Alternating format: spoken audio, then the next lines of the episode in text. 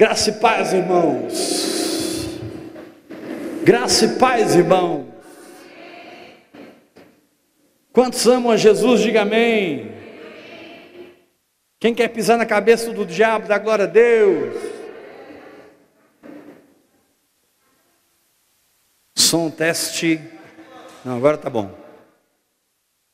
Som teste 1, um, 2, testando. Pronto. Perfeito. Não põe a mão mais. Sai daí. Vamos fechar a roda aqui, gente. Vamos sentar. Vamos começar a palavra. Abra sua Bíblia em Gênesis capítulo 12.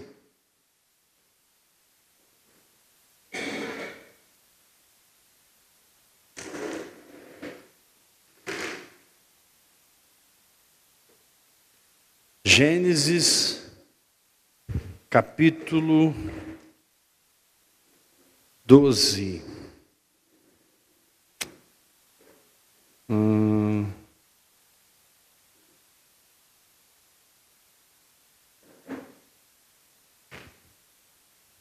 Gênesis capítulo 12.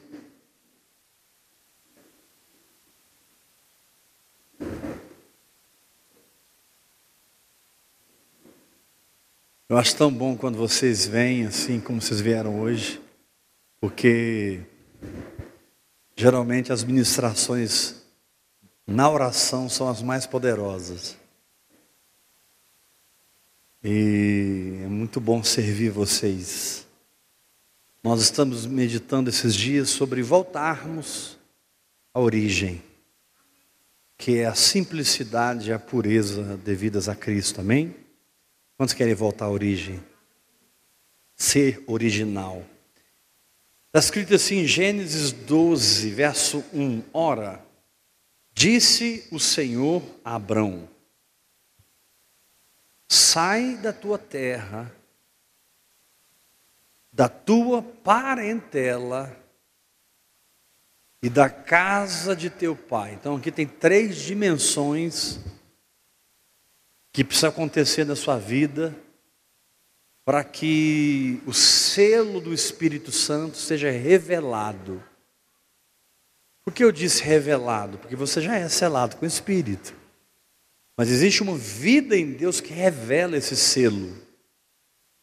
O selo do Espírito Santo é diferente, o entendimento de selo, do que a gente entende hoje de colocar uma carta no correio. Você pega um selo e prega ali, né? Não. Naquele tempo eles pegavam a correspondência, tinha um anel, num, num barro, numa argila, uma, uma cera.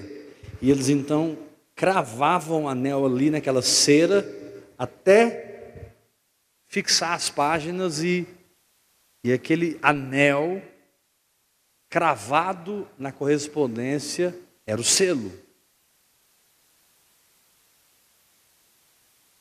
E aqui diz: sai da tua terra e vai para a terra que eu te mostrarei. Então aqui nós temos duas terras. Nós temos a terra de Abraão e nós temos a terra de Deus. São dois lugares. Deus fala assim: uma é sua a outra também.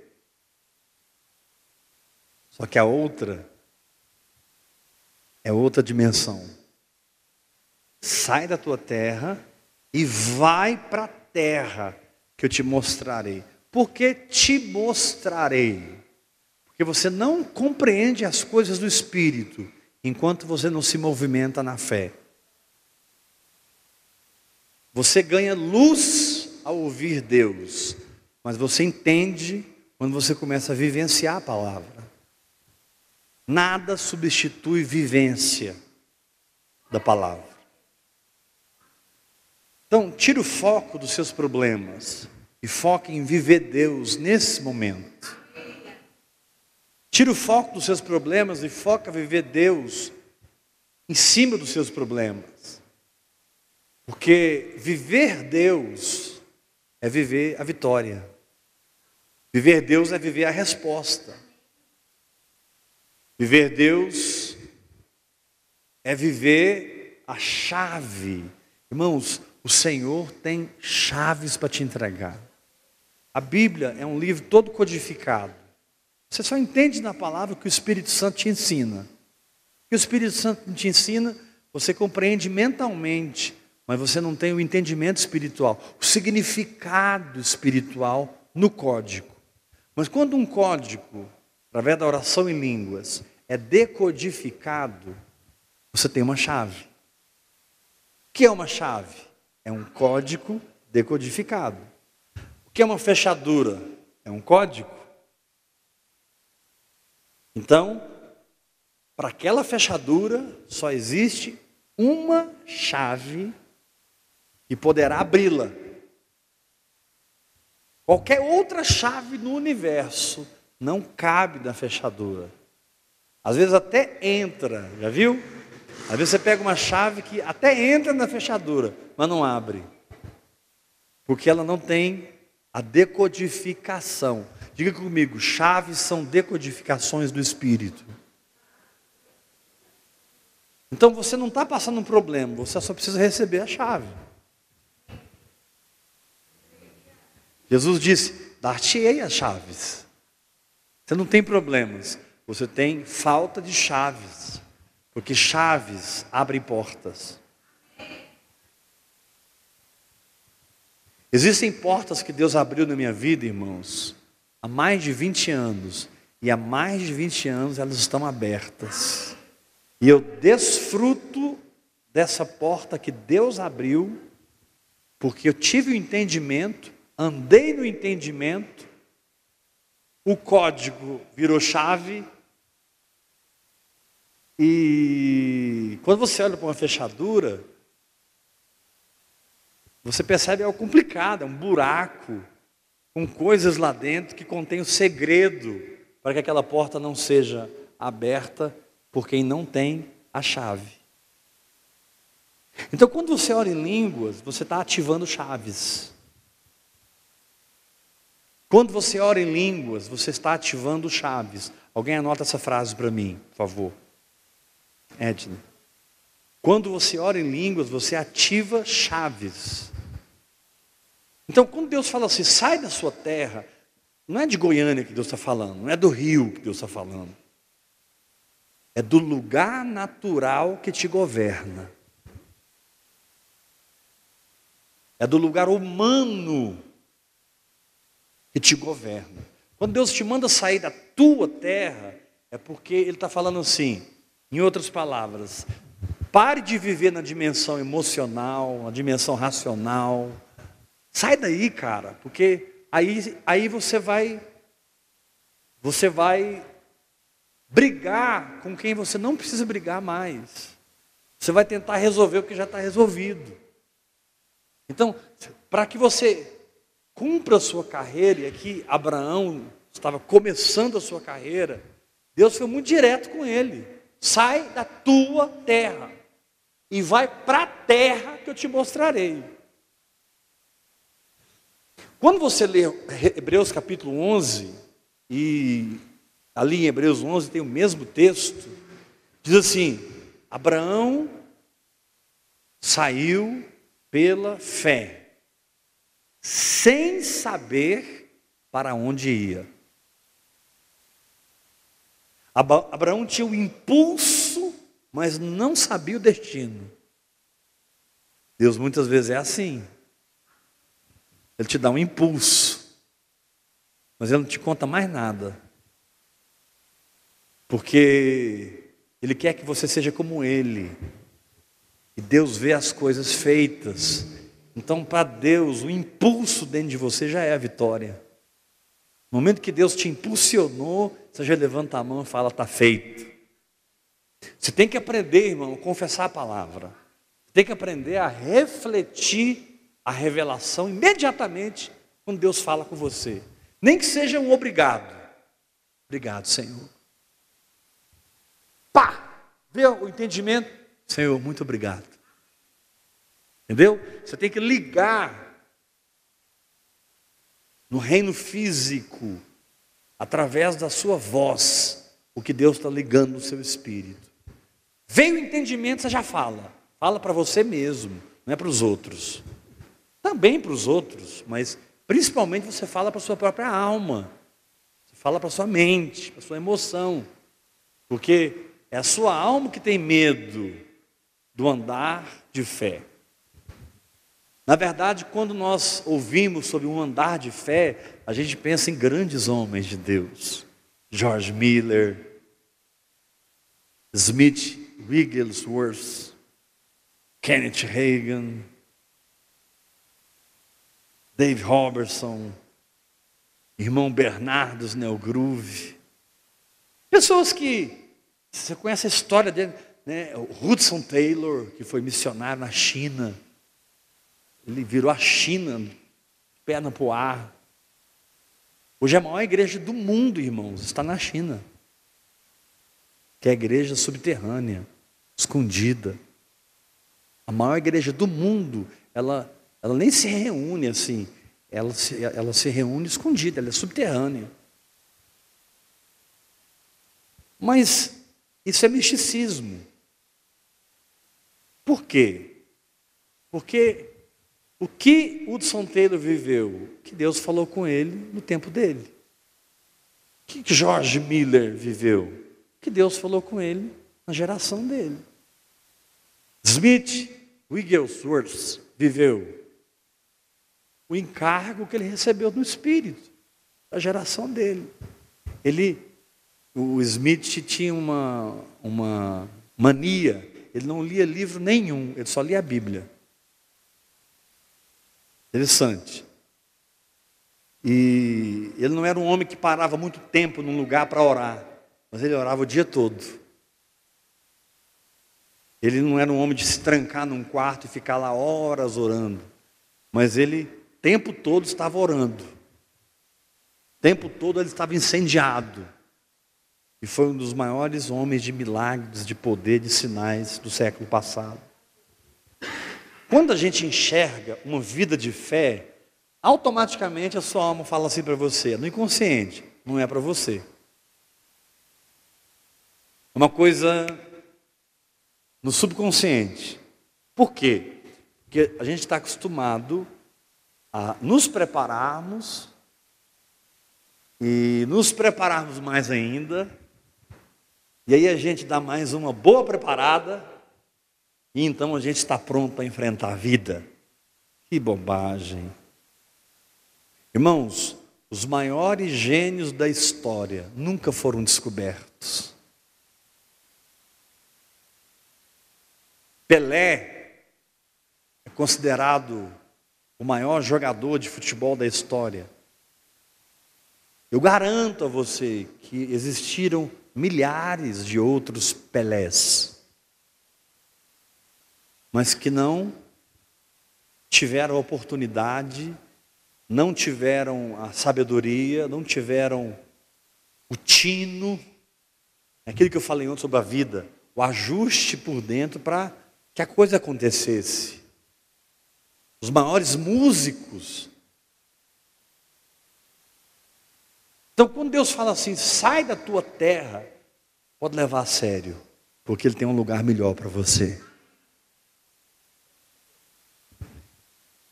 E não pense na cidade que você está morando, ou que você morava. Pense no lugar natural que ainda te governa. Que é minha terra. Repita, minha terra. O lugar natural que ainda me governa. Agora diga mais forte: a terra que eu verei é o lugar espiritual aonde eu governarei. Eu estou pregando hoje para governadores. Mas você não governa na alma, você governa no espírito. Você não governa quando você precisa ver para acreditar, você precisa sentir, você precisa tocar. A coisa para você tem que ser tangível, e muitas vezes bem tangível. E Deus não anda com você assim. Ele pode até trocar suas fraldas assim. E ele não tem problema nenhum de trocar suas fraldas. Deus, se você for viver mais 50 anos e não amadurecer, ele vai trocar suas fraldas pelos próximos 50 anos, porque ele é seu pai. Mas ele te diz: Eu não quero ficar trocando suas fraldas. Eu quero que você saia dessa terra e conheça uma terra onde a minha palavra funciona. Irmãos, qual foi a maior obra de Jesus?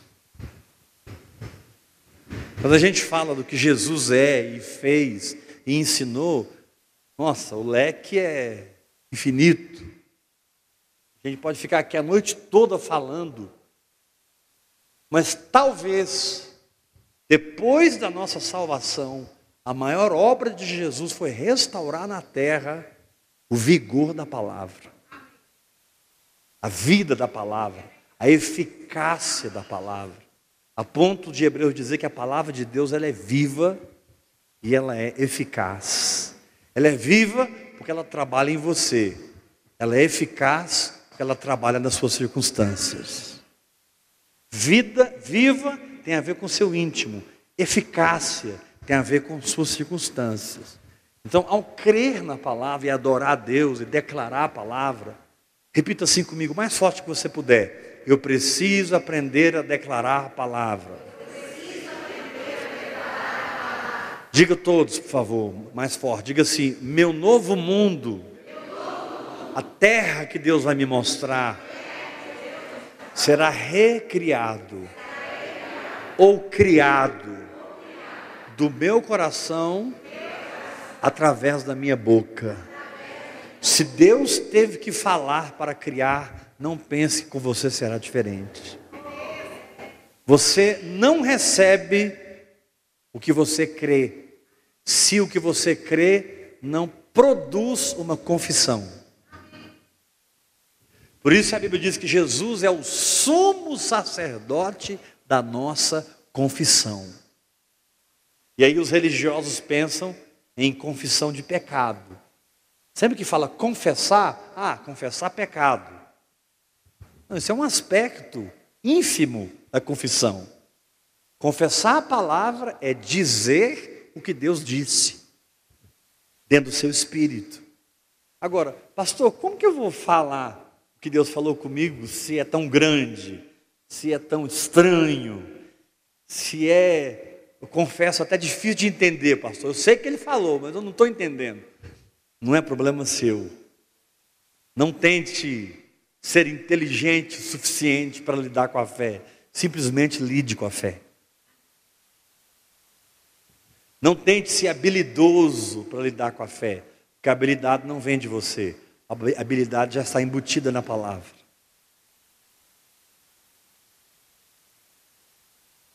Eu vou usar aqui uma analogia, apenas uma analogia em termos didáticos.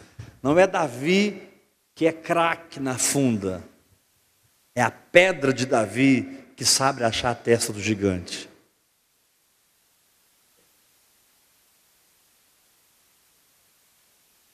Davi era um exímio jogador de funda, não. A pedra que ele pegou no rio sabia o endereço certo. Então você não, você não tem que ficar se preocupando com o funcionamento da fé. Você que precisa funcionar na fé. Então, talvez você não está entendendo muito, talvez você vai até falar besteira. Talvez o que você vai falar nem é realmente o que Deus está falando. Mas não tem problema. Ali você está liberando o seu espírito. A confissão da palavra é dar asas ao nosso espírito, no nível em que nós transferimos essas asas para a nossa alma. Talvez você nunca ouviu esse conceito, porque eu nunca ouvi, eu acabei de receber. A confissão da palavra são as asas do Espírito sendo transferidas como asas da alma. Porque quem é que quer ficar na terra? É a alma. Ela que quer ficar alegre porque tem 50 mil na minha conta, minha, minha, minha dispensa está farta, os negócios estão acontecendo, eu não estou com sintomas de enfermidade, estou numa paz maravilhosa, dormindo igual gato em balé de algodão. É, a alma ela se sente bem assim, mas muitas vezes o seu ambiente não está assim. Muitas vezes a única coisa que você tem é a sua fé, mais nada. Olha para mim, muitas vezes. Que isso, pastor? Deus é irresponsável? Não, Deus não é irresponsável. Deus é um Deus que tira os seus filhos de tecnós para ruiós. João diz assim: A todos quantos o receberam, deu-lhes o poder de se tornarem tecnós de Deus, filhos de Deus, bebê, criança. Quando Jesus saiu das águas, o Pai diz: Este é o meu ruiós, este é o meu filho maduro. Deus está tirando você da infância e levando você à maturidade. Agora, o segredo é que na vida espiritual não existe adolescência. Na vida espiritual, ou você está no leite, ou você está no mel. A terra mana leite para os bebês e mel para os guerreiros. Lembra quando Jonatas estava tão cansado da guerra que as suas vistas estavam meio turvas, ele estava assim meio deu uma hipoglicemia em Jonatas. E ele pegou a lança, pegou um favo de mel, quando ele pôs na boca, aquele açúcar, aquele, aquela glicose, né, aquele mel, revitalizou Jonatas. Ele quase morreu por isso, sabia? por causa da religiosidade do pai dele. O pai dele disse que naquele dia ninguém podia comer. E Jonatas quebrou a palavra do pai. Querido, não seja rebelde, mas saiba quebrar as regras quando elas estão acima do que Deus te falou.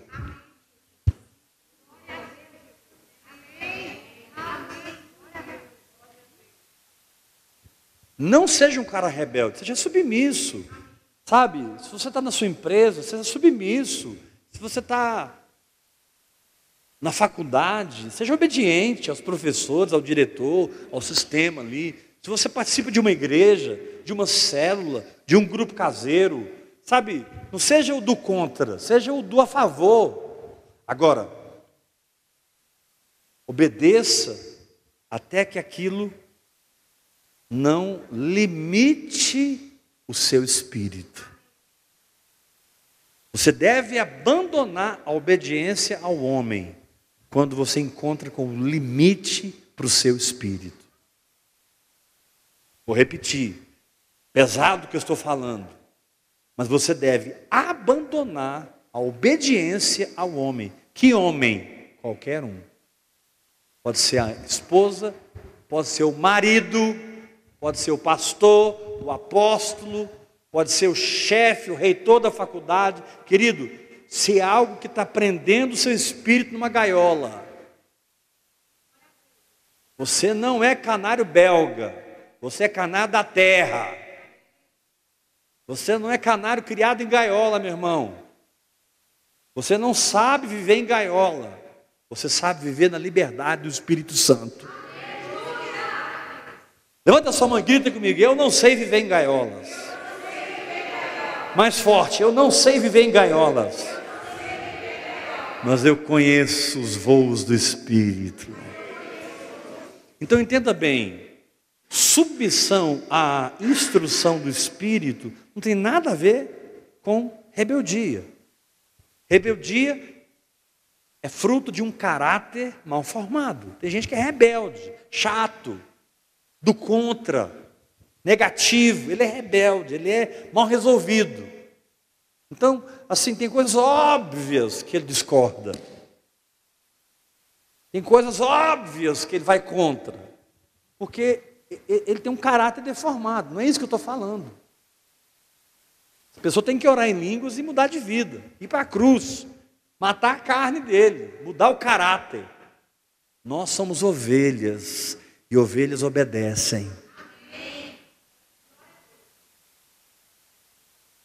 Então, não se esconda atrás da vida no espírito, entre aspas, para justificar sua rebeldia.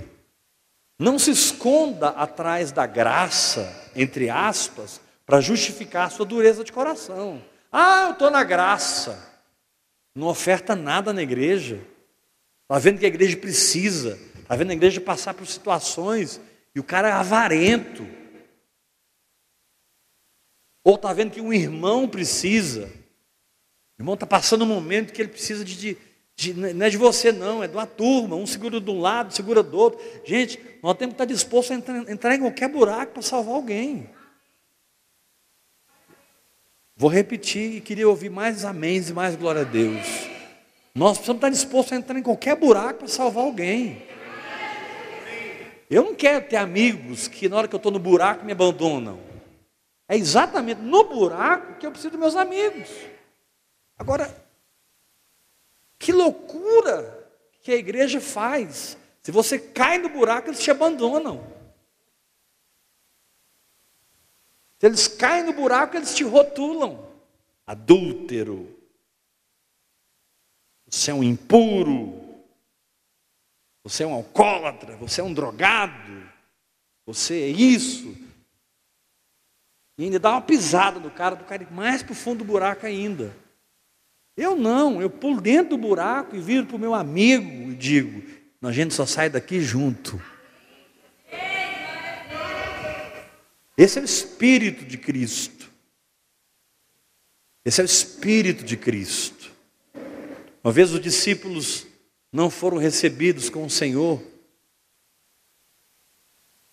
Numa aldeia de samaritanos, e João e Tiago viraram para o Senhor: Senhor, o Senhor quer que a gente mande descer fogo do céu? A igreja é assim hoje, irmão. Quando as coisas acontecem, o, que vem em nós, assim, lá no fundo, no fundo, no fundo, manda fogo, Jeová. Trata, Senhor. Dá uma lição nele. Ah, eu sabia que Deus ia pegar ele. Senhor, vamos mandar descer fogo do céu. Aí Jesus disse assim: Ai, vocês não sabem de que espírito vocês são.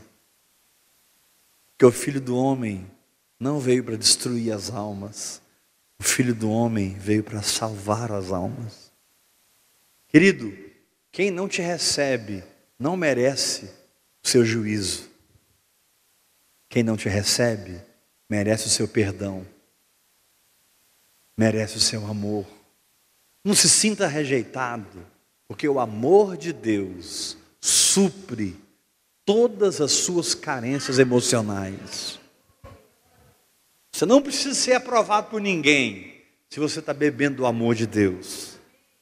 Você não precisa ser visto por ninguém se você está bebendo do amor de Deus na adoração, se você está adorando, bebendo, né? A Bíblia diz: e a todos nós foi dado beber de um só Espírito. Tão bom. Eu não sei quem já experimentou isso, quem já está nesse nível. É tão bom você olhar para o inimigo e ver um amigo Inimigo porque ele é seu inimigo, não você. E você não tem inimigos, você tem amigos.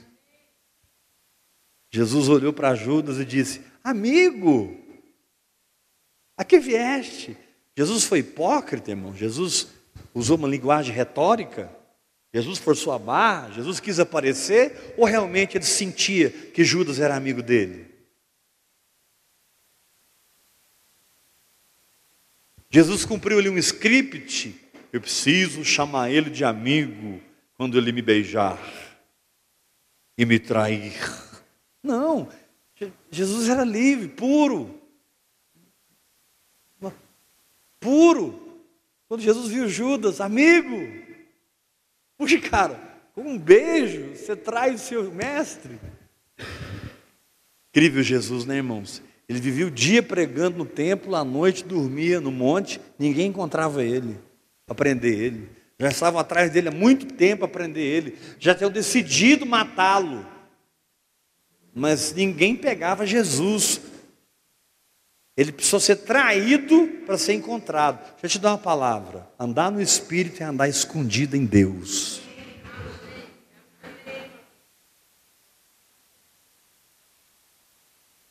Não é que você vai se esconder, é que você vai estar num lugar e sempre o diabo vai estar em outro. Você vai estar num lugar e a doença sempre vai estar em outro lugar. Você vai estar num lugar e a pobreza não te encontrará. Você vai estar num lugar e a crise não te achará. Porque você está escondido no Espírito. Aquele que habita no esconderijo do Altíssimo. Onde é que o Altíssimo se esconde, irmão? Se não é dentro de mim.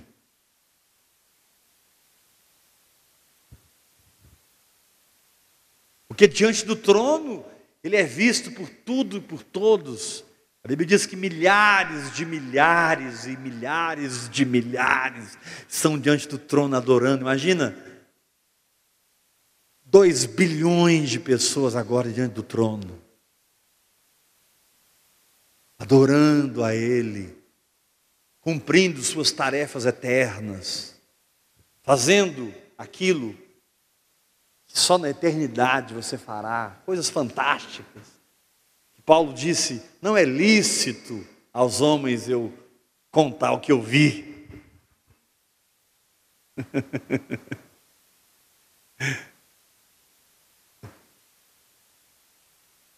então o Senhor te diz nessa noite: não tenha medo de sair da tua terra, tenha medo de ficar nela.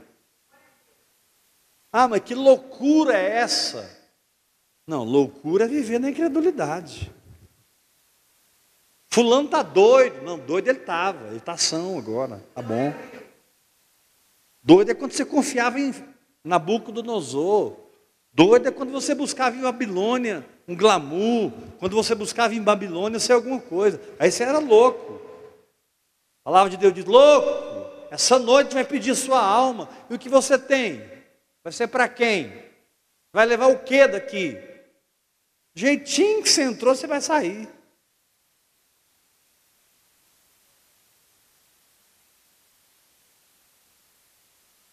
Ou não.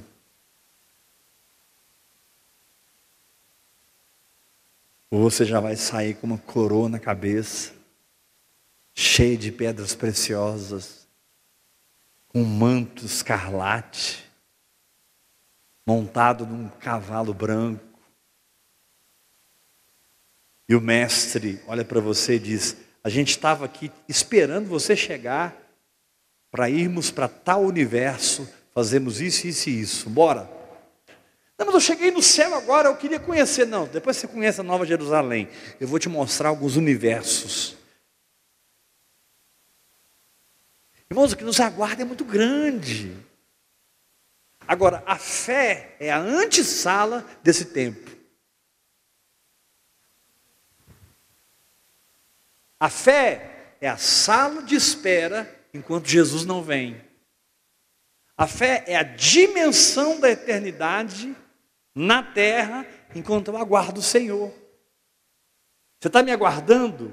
Estou. Você deseja minha vinda? Demais, Senhor. Você quer ver minha face? Você quer me abraçar? Quero, Senhor. Ok. Então eu vou te dar a fé. Você vai morar nela. E para todos os efeitos, você já está no céu, porque você está na fé.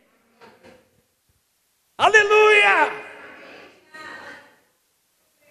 Agora, pastor, como que se desliga da minha terra se as raízes emocionais, as raízes mentais, o histórico de criação, o histórico cultural, educacional, né? Por isso que você entende Paulo lá em Gálatas, no capítulo 1, quando Paulo diz que nós fomos desarraigados deste mundo. Jesus se entregou para que nós fôssemos desarraigados. Gálatas capítulo 1 fala de uma árvore desarraigada. E Gálatas capítulo 5 fala de uma árvore frutífera. Houve um processo onde eles saíram da lei e entraram na graça, e por causa da graça, descobriram o Espírito e andaram no Espírito. E agora eles estão plantados no Espírito. Levanta sua mão e diga: Eu decido sair do meu mundo natural. Ah, eu vou sair. E eu vou entrar numa terra que Deus vai me mostrar. Agora, a Bíblia diz que quando Abraão saiu, ele chegou em Canaã. Eu não vou ler o texto por causa do tempo. Mas assim que Abraão saiu, ele chegou. Não é demorado, irmão. Quando você crê, você entra. Não é um processo de 35 anos, né? Quantos anos eu andei, peregrinei para andar no Espírito. Não, querido, para Deus, no momento que você aceitou Jesus, você já deve ser batizado no Espírito Santo. Creu, entrou. Creu, entrou. Creu, entrou. A questão é que a religião, a gente crê e entra no primeiro amor, e a religião nos tira de lá e nos leva para a alma. O sistema religioso, e aí, você já era maduro e você volta a ser bebê. É aquela coisa mais horrível. Você creu, entrou, explodiu. Você já percebeu que toda pessoa que nasce de novo mesmo e entra, pega fogo, ela passa por uma grande guerra espiritual? Você quer ver? Quem aqui depois se converteu passou uma batalha violenta? Por que, que Deus permitiu? Porque para ele você já era adulto. Você, você entrou. Quando eu nasci de novo, irmãos, eu passei uma batalha, eu lembro até hoje. Eu passei uma batalha emocional com as minhas emoções, com a minha mente, ataques do inferno. Foi uma coisa horrível. Porque eu já estava, eu entrei já peguei a armadura e fui para cima. Mas a religião foi me puxando de volta. O Senhor te diz: não deixe a religiosidade substituir o que é real por algo que não existe, por algo que só tem aparência, por algo que só tem título, só tem rótulo, mas é vazio, é lata vazia.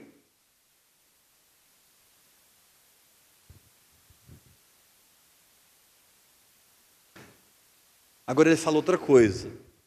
Sai da tua terra e sai da tua parentela.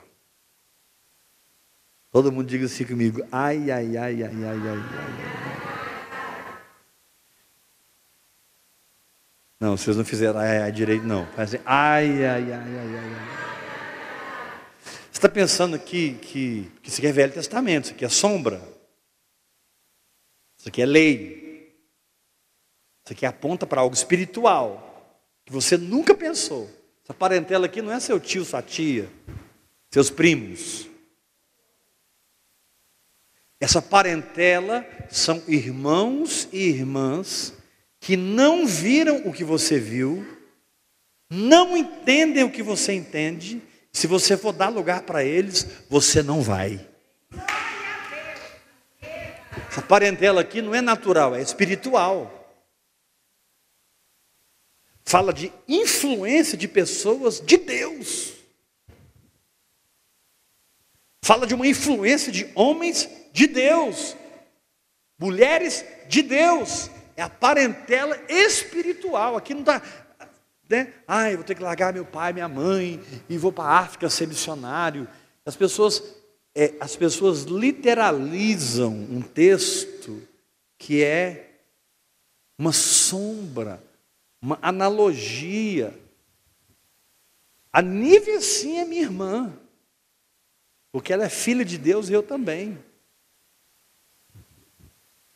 A pastora Cecília é minha irmã, é minha parente.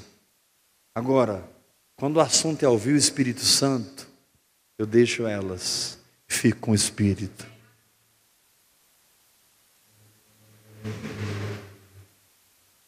E aí eu vou ser muito mal interpretado agora, por anos pelo que eu vou falar agora. mas eu vou falar. Mas o meu pastor falou isso, isso e isso. Amém. Seu pastor é um homem de Deus, seríssimo. Então ele é tua parentela, exatamente. Mas a orientação que ele está te dando choca com o que Deus está falando com você? Choca. Então você vai agradar o homem a Deus.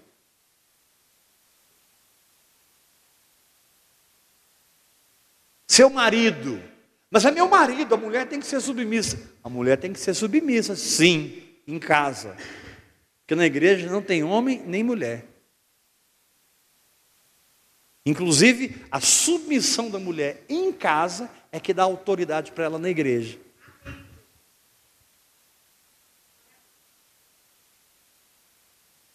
Uai, não, tem certos casais que eles vivem um, assim, eles, dão tão, eles, se dão, eles, eles se dão tão bem, eles são tão ajustados, né, que eles vivem uma religiosidade de amor e submissão. Primeiro, porque o marido nem sabe o que é amar a esposa como Cristo amou a igreja. Ele nem sabe. Você acha que amar a esposa como Cristo amou a igreja é ficar paparicando a sua mulher o dia inteiro, levando café da manhã na cama para ela, mandando um buquê de flor para ela? Não! Hoje é o dia do confronto. Ah, eu preciso amar minha esposa como Cristo. Ah, peraí. Como Cristo amou a igreja? Não foi fazendo o que a igreja quer, foi fazendo o que Deus quer. Como Cristo amou a igreja? Se entregando. Sabe como é que você vai amar sua mulher? Sendo um referencial de fé para ela. Sabe como é que você vai ganhar sua mulher? Sabe como você vai amar sua mulher? É negando o padrão religioso para viver em casa o sobrenatural, num nível que a sua mulher vai olhar para você e vai dizer: Você é meu cabeça. Agora, concordo, amém. Vamos mandar as flores, vamos levar o café na cama, mas isso tem a ver com educação, irmão.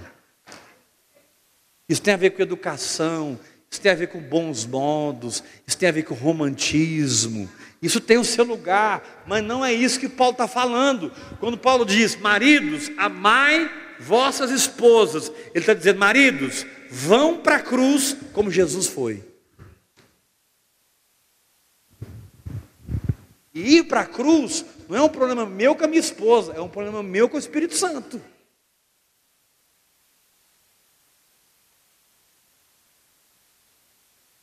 Nossa, pastor, agora você quebrou tudo. Mas eu preciso quebrar tudo.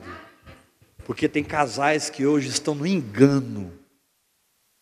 Porque a mulher teve a oportunidade de, de firmar na fé, de viver Deus de uma maneira tão sobrenatural que o marido dela ia se render a vida no espírito. Mas hoje os dois estão fora, porque ela tinha que obedecer o marido. Esses dias uma me disse, assim com todas as palavras, é, eu não vou ficar, eu vou dar um tempo da igreja, porque eu sinto que eu estou desonrando meu marido. Eu quero te, eu quero te convidar para fazer uma coisa. Pegue essas pessoas, guarda no seu coração. Fala mal delas não. Nem julga nem condena, mas assiste a história de quem toma essas decisões. Os anos se passam. E eles, estão, eles vão ficando cada vez mais longe, cada vez mais longe, cada vez mais longe. Antes você falava, os olhinhos brilhavam. Depois você falava, os olhinhos brilhavam. Depois você nem falava mais, porque eles não estavam aqui para ouvir. Eles encontraram um lugar melhor para suas almas desfrutarem da justiça própria. Eu não posso conceder à minha alma a justiça própria. Por isso, irmãos, eu nunca negociei meu chamado. Por causa da minha família. Ah, mas então agora a gente entendeu tudo. Vou repetir. Eu nunca negociei meu chamado. Aconteça o que aconteceu. Vocês me viram aqui na frente, com esse microfone, pregando essa palavra de vida do Espírito. Estava chovendo canivete. E eu aqui falando para vocês, hora após hora. Estava chovendo fogo. E eu estava aqui dizendo para vocês, vamos viver pela fé. Quando a Bíblia diz que a mulher ganha o marido sem palavras, não é que ela é muda e não fala com o marido. A gente entende a Bíblia tudo natural. A esposa ganha o marido sem palavras. Aí a mulher pensa, nossa, tem que calar minha boca, eu não falo mais nada, eu sou a santinha. E ela não é, ela é a baita de uma sanguínea. Ela fala o dia inteiro. Ela fala mais que o homem da cobra. Coitada dessa mulher com esse texto. A mulher aprenda em silêncio. Querido, que silêncio é esse?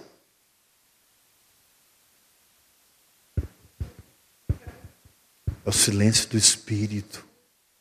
O que é estar calada? É não ter uma palavra dela para o marido, mas uma palavra de Deus.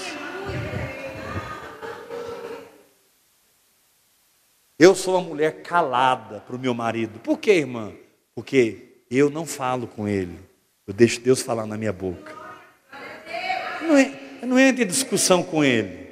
Eu me aquieto, Espero o Espírito Santo ministrar no meu coração, aí eu falo.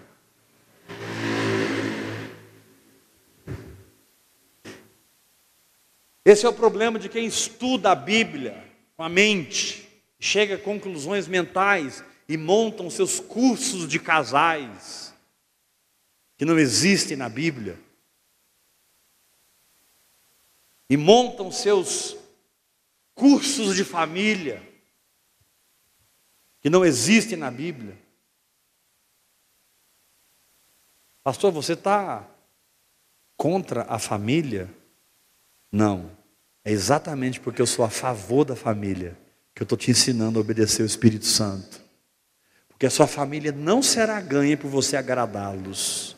Sua família será ganha se você morrer na cruz. O que o seu pai precisa ver em você é morte e ressurreição. Que sua mãe precisa ver em você é morte e ressurreição. Que os seus irmãos precisam ver em você é morte e ressurreição. O que os seus primos, tios, precisam ver em você é alguém que morreu e ressuscitou e está vivendo no Espírito, mergulhado no Espírito sendo guiado pelo Espírito, frutificando no Espírito, vivendo no Espírito, movendo-se nos dons do Espírito. Ah, então quer dizer que eu posso gritar com a minha mulher, eu posso ficar rebelde com meu marido, porque já que não é assim, hum, você não é lobo, você é ovelha. Lobo é que morde. Ovelha morre calada. Ah, já que não é assim, então, meu marido vai ver. Espírito é errado. Não é isso que eu estou pregando aqui. Estou dizendo que o seu relacionamento com Deus está acima de tudo e de todos.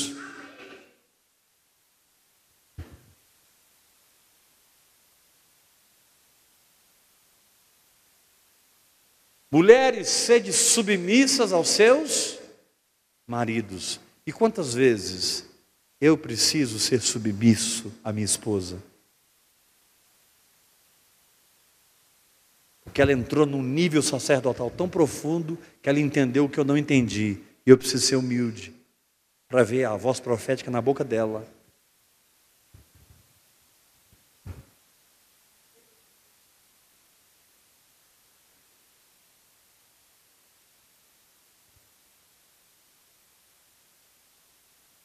Que lá em casa eu é que mando. Você não manda nada, cara. Primeiro que se você mandasse, você não falava isso. Segundo, que liderar não é chefiar. Liderar é inspirar. Você, como homem, precisa inspirar seus filhos. Puxa, eu vou orar como meu pai ora. Puxa, eu vou crer como meu pai crê. Puxa, eu vou adorar como minha mãe adora. Essa é a herança que você vai deixar para os seus filhos. A maior herança que você deixa para os seus filhos é fé. É uma vida em Deus, é uma vida no Espírito, é uma vida sobrenatural. Agora, isso vai dar um nó na cabeça do religioso. Deixa o religioso. Jesus disse: Deixe os mortos sepultar os mortos, pelo amor de Deus.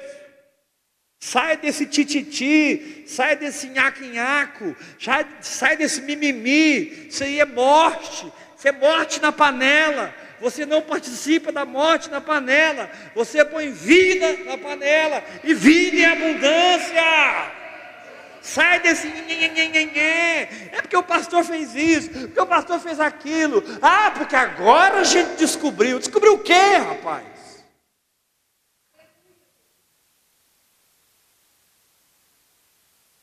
Que agora? É porque agora a gente descobriu mesmo. Não é que você descobriu mesmo, é que você procurou até encontrar.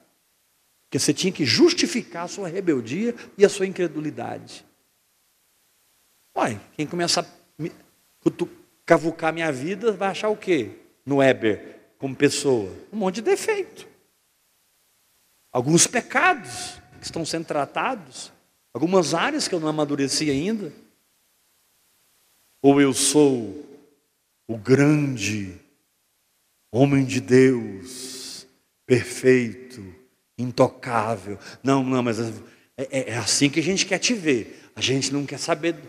Você é muito puro, pastor Heber. Você é muito transparente. Você vai lá no Brasil inteiro e solta um áudio. Quando a gente vê lá, áudio importantíssimo, a gente já treme. Essa história de áudio importantíssimo ficou famosa. Nossa, quando o pastor Heber manda um áudio importantíssimo, a gente sabe que já vem.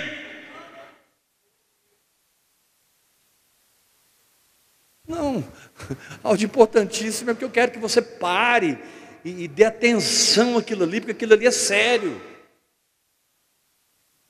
E você é meu filho na fé ou está se tornando meu filho na fé, está sendo reengendrado pelo meu espírito e absorvendo o DNA que eu absorvi.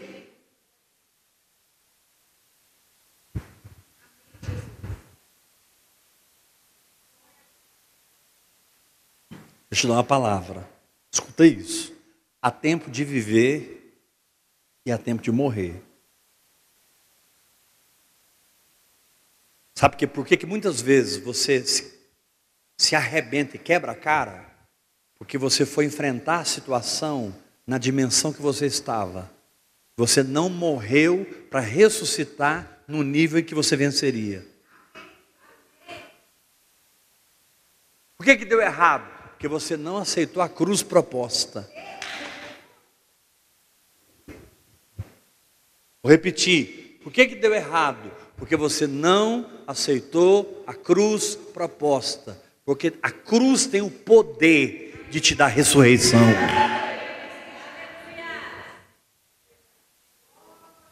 Então, por um lado, eu já morri uma vez por todas com Cristo. Mas por outro, Jesus disse: quem quiser me seguir, tome a sua cruz todo dia. Como é que é? É uma vez ou é todo dia? É uma vez e é todo dia. Há coisas que se eu não morrer hoje e não ressuscitar hoje, eu não vou vencer. Mas nós queremos preservar. Eu não, irmãos, olha para mim. Eu não tenho que preservar nada. Eu tenho que aceitar o que o Espírito Santo está me dando. Paulo disse assim: o Espírito me assegura que o que me aguarda são cadeias e tribulações. Ponto final. Deus não enganou Paulo, Deus falou para ele, cara, com você o negócio vai pegar, vai ser porreta, vai ser pancada. Cabra, você vai sofrer. E Estevão, que teve um ministério curtinho, mas intercedeu por você, vai ter o mesmo galardão que você vai ter, viu, Paulo? Estevão só foi apedrejado e morreu, rapidinho. Paulo passou uma vida apanhando.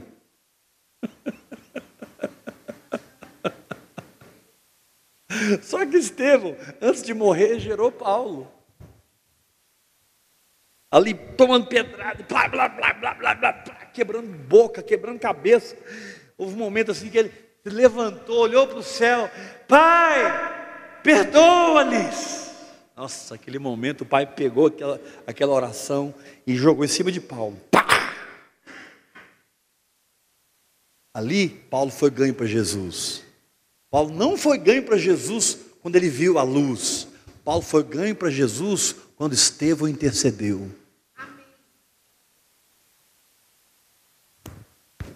Roupas de Paulo estavam nos pés de quem? Perdão, as roupas de Estevão estavam nos pés de quem? Saulo. Pode colocar a roupa dele aqui, pedra nele. E Saulo, pensando que estava servindo a Deus, esse é o problema da religião, meu irmão. Eles te matam pensando que estão servindo a Deus. Eles te condenam pensando que estão prestando uma obra para Deus.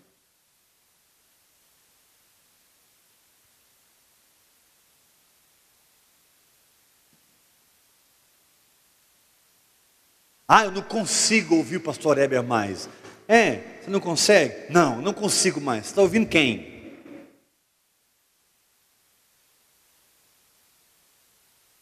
Que a única coisa que eu te ensino é crer, mergulhar e viver em Deus. Quem que você está ouvindo?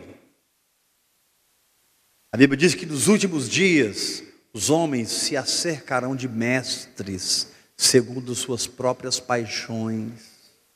Muito melhor eu ter um mestre que vai né? Vai dar o, vai dar o, o casados para sempre. Eu não sou contra o casados para sempre, irmãos, pelo amor de Deus. Eu acho maravilhoso casados para sempre. Mas tem pessoas que fazem dez vezes o casado para sempre. E nós vamos ver que vale a vida no espírito. É, porque eu fiz a universidade da família, eu dava o curso de homem total. Mulher total, homem total, é assim que fala? Universidade da Família é um negócio de homem total. Não, amém. É ensino. eu não estou anulando isso. Amém pela Universidade da Família. Mas, meu irmão, a hora que você estiver diante de um principado, olha para mim. Eu não estou falando de demoninho da canela fina, não, meu irmão. Eu estou falando de seres que derrubam apóstolos e profetas há milhares de anos. Um ser que foi capaz de enganar Balaão, na época de um dos maiores avivamentos da terra, como que Balaão não se sujeita a Moisés? Porque quando você lê lá em Números, a Bíblia diz que Balaão era um profeta de Deus. Essa palavra está horrível, né? Porque todo mundo está levantando e saindo.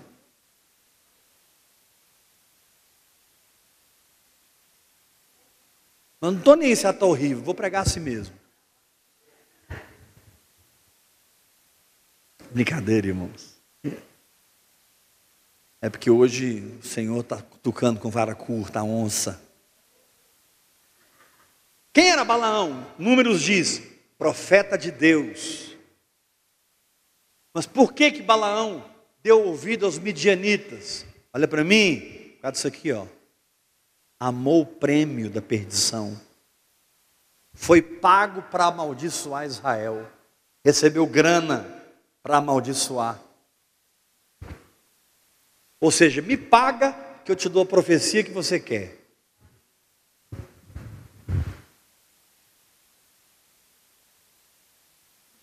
Me paga que eu tenho profecia para tudo quanto é jeito. Mas foi tão forte que quando Balaão foi amaldiçoar, ele não conseguiu.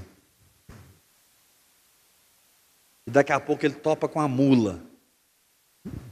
Meu irmão, o dia que você encontrar com a mula, e a mula falar com você, ache Moisés onde ele estiver e se sujeite. Vou repetir. O dia que você encontrar com a mula, e uma mula falar com você, porque Balaão foi obstinado. Deus colocou uma mula, e a mula falou, irmãos. Imagina, a mula falou. Ela ficou possessa do Espírito Santo.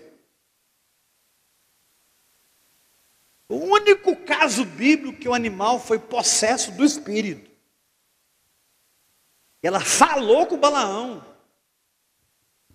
Irmão, se a mula falar com você, é sinal de que você está na rota errada. O problema é que a gente é tão carnal que não vê mula, né?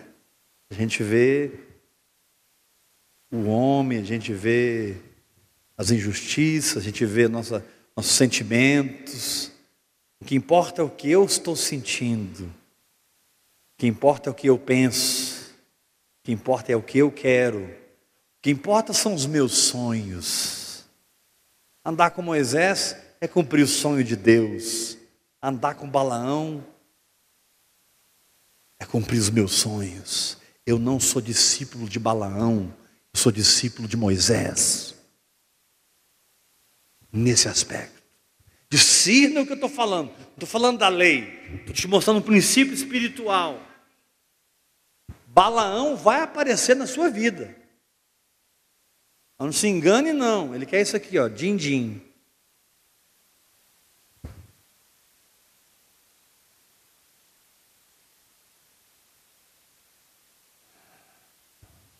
Diga assim para o irmão que está ao seu lado: Balaão e os seus discípulos se merecem.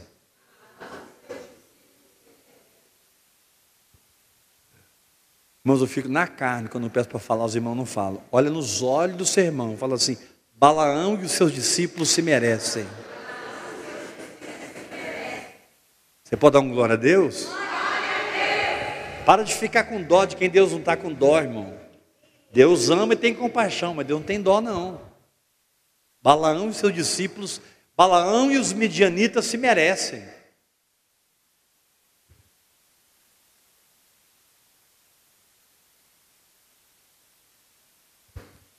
e deixe que a história mostrará tudo.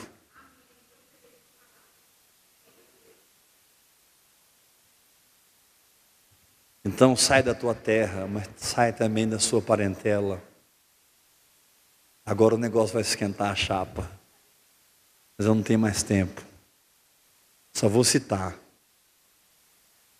Ah, por isso que vocês estão saindo, eu estou pregando demais. Nossa, já são 15 para as 10. Agora eu entendi porque que o, o irmão ali está dormindo. Ele dormiu ali agora mesmo. É.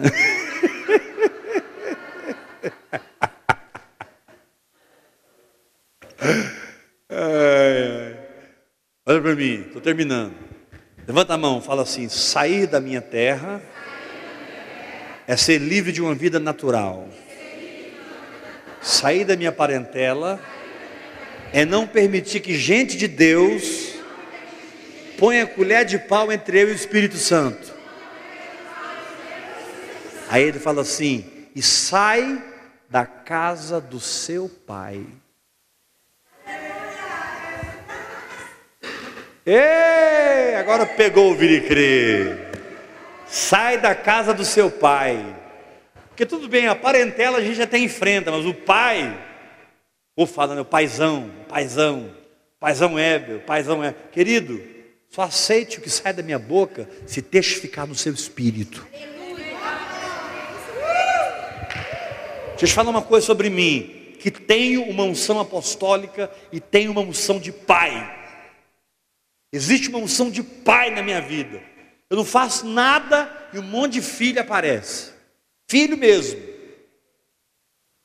Essa é uma unção que Deus me deu. Mas eu não sou Espírito Santo. E nem tenho a pretensão de ser. E é aí que a religião pega. Porque os pais religiosos querem manipular o rebanho, dominar o rebanho, controlar o dinheiro do povo. Ai de você se você ofertar em outra igreja. Ai de você se você ofertar em outra pessoa. Você está queimado no inferno, cara. O seu dinheiro é meu. Como assim? Você vai ofertar para o missionário na África? Eu sou seu pastor. Eu não estou dizendo que você não tem que ofertar em mim. A Bíblia é muito clara. Reparta todas as coisas boas com aquele que te instrui. Amém? Se eu vos semeio as coisas espirituais, eu devo colher as materiais. Amém? Mas não é só isso que está escrito. Uma oferta foi levantada lá entre os coríntios para Jerusalém.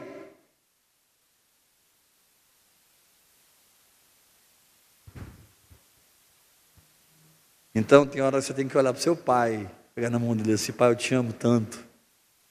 Eu nunca vou te deixar, você sempre vai ser meu pai. Mas Deus está falando isso e isso comigo. Irmãos, eu pago um preço tão alto por isso, porque eu perco algumas pessoas que me abandonam, que são bebês, estão assim, a fralda a fralda está até fedida, de tanto cocô. E eles chegam para mim e falam, porque Deus me deu uma palavra. Vê que Deus não falou coisa nenhuma. Sabe por quê? Não é que eu estou tentando manter minha autoridade, é porque a vida pregressa deles mostra que não tem fruto. Eles têm uma vida infrutífera e te procuram dizendo que Deus deu uma palavra para eles. Então, primeiro sai da sua terra, meu irmão. Depois sai da sua parentela. Seu pai é por último.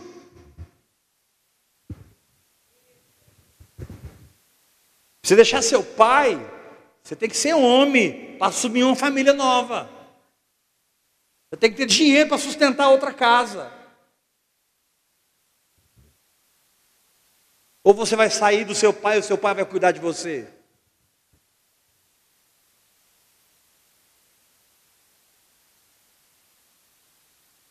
Por que, que eu preguei essa palavra, irmãos? Porque nós estamos falando de originalidade. Nós estamos falando de autenticidade. Então diga assim comigo para terminar. Levanta a mão.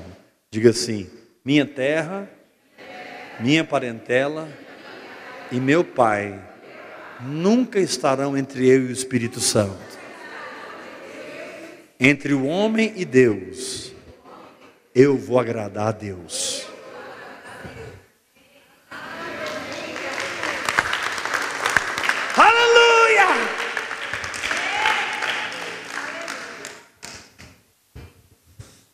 Respeite, honre, mas não troque ninguém no lugar do Espírito Santo.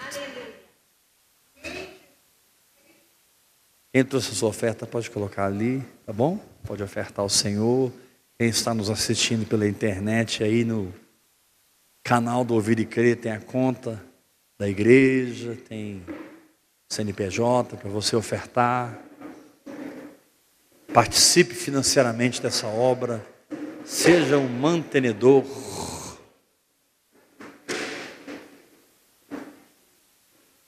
Graça e Pai. Essa palavra é uma palavra que você tem que ouvir ela várias vezes para você não discernir ela na carne. Essa palavra ela pode ser discernida na carne. É, porque o pastor Hebe mandou eu ser rebelde. Eu não. Rebeldia é coisa do capeta. Rebeldia é como pecado da feitiçaria. Estou te ensinando a obedecer o Espírito Santo.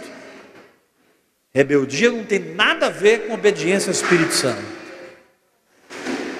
Graça e paz.